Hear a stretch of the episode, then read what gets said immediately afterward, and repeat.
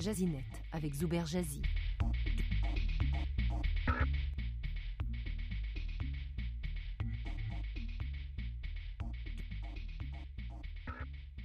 Des voix s'élèvent pour la dissolution de l'agence de l'évaluation des crédits Equifax à la suite du vol des données personnelles sensibles de millions de ses clients à travers le monde.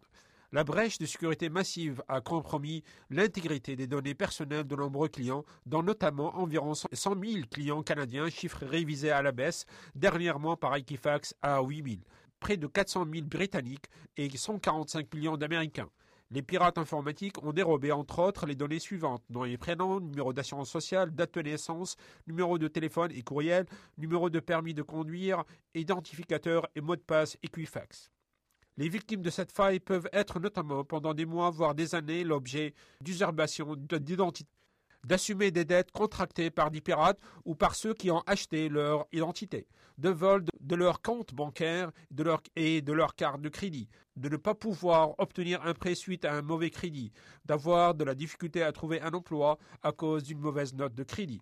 Devant la gravité de ces effets sur des millions de consommateurs, des, défenseurs des droits de ces derniers ont demandé le démantèlement des QFAX, la peine de mort corporative un droit stipulé dans les lois de l'État de Géorgie où la compagnie d'analyse de crédit est incorporée. Le procureur général de la Géorgie qui a qualifié cette brèche du hack du siècle peut invoquer cette loi lorsqu'une compagnie abuse de l'autorité qui lui a été conférée par la loi et met en péril la sécurité et les intérêts des citoyens.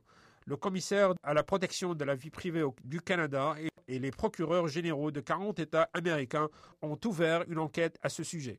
L'État de Massachusetts a par ailleurs décidé de poursuivre Equifax pour le tort causé par cette faille de sécurité à ses citoyens.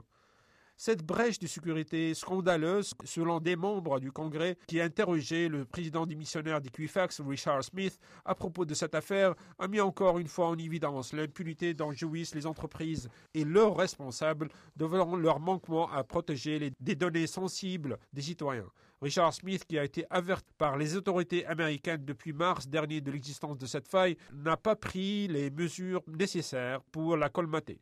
Smith et deux autres hauts cadres de la compagnie ont vendu par contre plus de, 1,8 million de dollars d'actions le 29 juillet, le lendemain de la découverte des attaques sur le système informatique d'Equifax. Faillir à protéger des données personnelles sensibles n'est ni pénalisé ni criminalisé.